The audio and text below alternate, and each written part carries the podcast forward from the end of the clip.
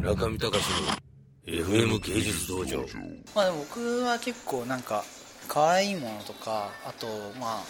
あの不完全なもの可愛いっていうのは多分何か完成したものが欠如した時に可愛くなると思ってるんですがいや僕すごい例えば中学生とか小学生の女の子が描いたような絵がすごい好きなんですけどそれは純粋に例えば可愛い女の子を描こうと思って描いたりしててもすごいあの線とかがうまくコントロールしきれてない状態なんですけれどもなんか僕が、まあ、絵を描くにあたっては何か完成したっていうか、まあ、精密な絵っていうのは何か計算すれば誰でも到達できてしまうような気がしていてなんか自分の中でオリジナルってなんだろうなって考えた時になんかどこかを逸脱したような表現がしたいなと思って結構、まあ、抽象と具象の間を狙ったような絵を描きたいと思っています。今回まあでもメインとなるのはこのかなり大きめのサイズなんですけど F50 号で「嘘の自画像」というタイトルでもうこれは、えっと、女装した自分っていうのをまずモチーフに書いてるんですけど、まあ、インターネットとかを使っていると多分誰しも何か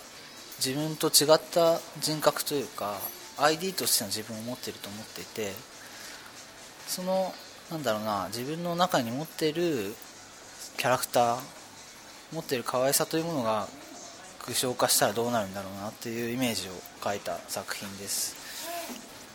男の子ですよ男の娘と書いて男の子ってやつですつまり、まあ、今のネットとかだと割となんか女装してみたんだけどとか言って写真を上げてみると結構反応が来てえ結構可愛いんだけどみたいなことを本気で言ってきたりする人たちっていうのがいるわけですよ。つまりまあそれはどういうことかっていうと実はもう今やオタク的な想像力っていうのは現実の女の子に向かっていなくてなんかこう女の子的に私は今可愛く見られたいんだよみたいなことをこうメッセージとして発信しているようなものに対してああ可愛いじゃんっていうふうに思うっていう形になってきてるわけですね。だから例えば藤代嘘さんとかがなんか僕はこれからちょっと可愛いキャラとして振る舞っていくよみたいな感じでちょっとなんか女装とかもしてみましたみたいなことをポストしたりするとそうする中でだんだんこうネット上での藤代嘘っていうキャラクターはどんどん可愛いものに変わっていくみたいな。実際の藤代さんはあくまでも男で普通の男性に過ぎないのにいつまにかネット上の藤代嘘さんは可愛い女の子にどんどんツイ例えばツイッターのツイートとかを通して変貌していってしまうっていう、そういうのがあってですね。まあそういうプロセス全体がなんていうか男の子っていう男の娘と書いて男の子と読むんですけど、まあ、それは新しいジャンルを今作り出しつつあると、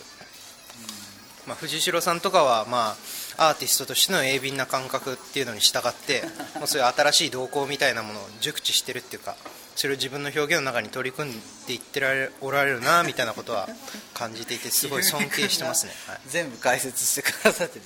あえっ、とひふみくんといってなんて紹介したらいいんでしょう。浪人生の方です。いやなんか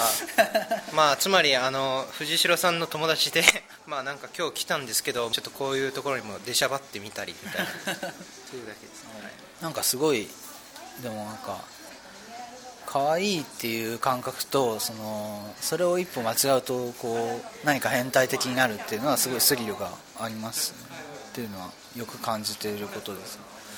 うん、だからこの例えば絵を見て僕のフォロワーだったらすぐに多分これが自画像なんだなって分かっていただいたりするのかもなって思います、まあ、基本的にすごいあの明るくありたいというか、まあ、絵画表現においても、まあ、自分自身の生き方に関してもそうですけど、まあ、特に明るくありたいと思っていてそうするとなんかどんどんふにゃふにゃとしてしまうんですよね。それがそのままこうネットに垂れ流されるとどんどんそのあの僕の像というのが、まあ、ある種可愛くなっていってしまうなっていうところはあります、うん、中見隆の FM 芸術道場。